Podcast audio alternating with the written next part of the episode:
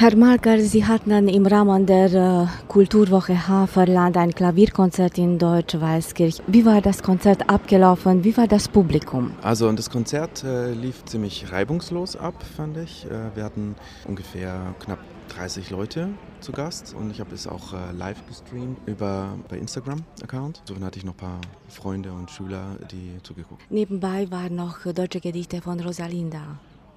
Genau, also meine Mutter hat die Gedichte ausgewählt, ausgesucht, die zu den Stücken passen und die wir zum Teil gemeinsam ausgesucht hatten, mit Ausnahme von den Stücken von Franz Liszt. Dazu hat er ein Stück geschrieben, Sonetto Peltraca, und ähm, das war eben schon festgelegt und da hatte ich die Idee, dass äh, sie es vielleicht vorlesen könnte vorher. Und so ist die Idee entstanden, dass wir dann zu den anderen Stücken, die ich mir ausgesucht hatte, auch noch Gedichte aussuchen, die, die dazu passen. Im Vorgespräch, Sie haben äh, erzählt, dass Sie in Deutsch-Weißkirche ein Haus haben. Wie war das äh, Treffen mit der Heimat, mit der Gegend nach einem Jahr? Also nach einem Jahr Abwesenheit, ja. Also es war sehr, sehr schön wieder hier zu sein, weil man einfach viele Sachen am Haus ständig äh, machen lässt auch, weil ständig ist es so ein, so ein ongoing Project, ja, mit, mit der Renovierung und mit Dingen, die man reparieren lassen muss und so. Und dann sieht man das alles nur auf Abstand. Und also es war einfach auch schön wieder da zu sein. Also dem, ich habe mich auch wahnsinnig gefreut, auf dem Flügel wieder zu spielen, der mir am Herzen liegt und den ich auch restaurieren lassen werde. Beziehungsweise der wurde schon zum Teil renoviert, äh, ein paar Sachen wurden ausgetauscht, Hammerköpfe und so.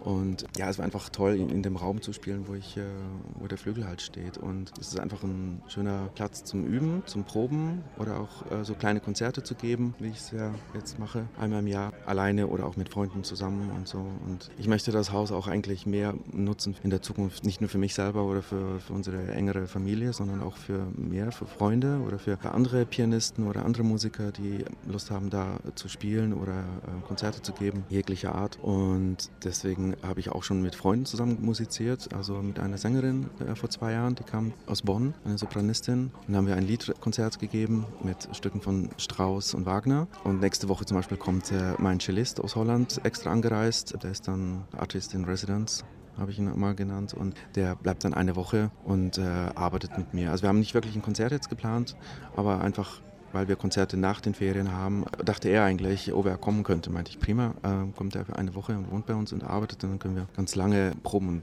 wie lange wir wollen, wie viel wir wollen und äh, was wir machen wollen. Also an den Stücken, die wir erarbeiten, genau. Also ja, also ich möchte das echt auch öffnen für, für andere Musiker, also wo ich auch nicht unbedingt spielen muss. Ja? Also ich spiele gerne, aber wir haben auch eben eine Scheune, die auch renoviert wird und die man auch für Chöre zum Beispiel benutzen könnte oder vielleicht für Theater oder Kleinkunst oder Yogakurse oder sowas. Also. Können Sie uns, unseren Zuhörern, einiges über Ihre Karriere als Pianist erzählen. Seit wann spielen Sie am Klavier? Ich spiele seit ungefähr neun Jahren bin und habe das erst in Deutschland gelernt. Also in Rumänien hatte ich nur, habe ich nur Blockflöte gelernt und habe dort ähm, gelernt bei Frau Leikam, ist eine Organistin, Pianistin in, äh, in Fürth bei Nürnberg, paar Jahre lang. Und dann hat sie mich eigentlich weiter verwiesen zu äh, einem Pianisten vom Konservatorium in Nürnberg, Meistersängerkonservatorium damals, bei dem ich ein paar Jahre studierte. Und dann habe ich wieder gewechselt äh, nach einer Zeit zu Annie Giquel. Und die hat mich ziemlich beeinflusst. Ist eine französische Pianistin, die in Nürnberg unterrichtete und in der ich sehr viel gelernt habe, pianistisch und auch menschlich, finde ich, und mit der ich immer noch Kontakt habe. Also dann weiterhin am Königlichen Konservatorium studiert, habe dort äh, Aufbaustudium gemacht bei Jeffrey Douglas Match, australischer Pianist, sehr guter Pianist, finde ich, bei dem ich noch mehr gelernt habe eigentlich und mit dem ich auch noch Kontakt habe. Und also ich lebe jetzt äh, freiberuflich in, in Den Haag, in Holland, als Pianist und auch als äh, Dozent für Klavier. Welche waren Ihre unvergesslichen Momente als Pianist, die Konzerte oder das Treffen mit dem Publikum? Ich würde sagen schon beides. Es ist eine Kombination aus, äh, aus beidem und natürlich auch die Liebe zu den Stücken, die man in dem Moment spielt und, und auch erarbeitet. Und was ich ganz toll fand, waren die Konzerte, die ich mit Orchestern habe spielen dürfen in Amsterdam und auch in Leverkusen. Wir haben das Beethoven-Konzert Nummer 3 und 5 gespielt. Das waren tolle Erinnerungen und auch Erfahrungen, wertvolle Erfahrungen, die ich gemacht habe mit dem Orchester und auch im Konzert selber. Ja, eigentlich ist auch jedes Konzert irgendwie immer spezial, also special für mich. Die Vorbereitung natürlich immer, ja, ich meine, verliebt sich in die Stücke. Man muss sich eigentlich, finde ich, immer neu verlieben in die Stücke, weil man äh, sonst, finde ich, eigentlich nicht die Energie und die Zeit aufbringt, äh, wenn, man, äh, wenn man sie so halbherzig mag.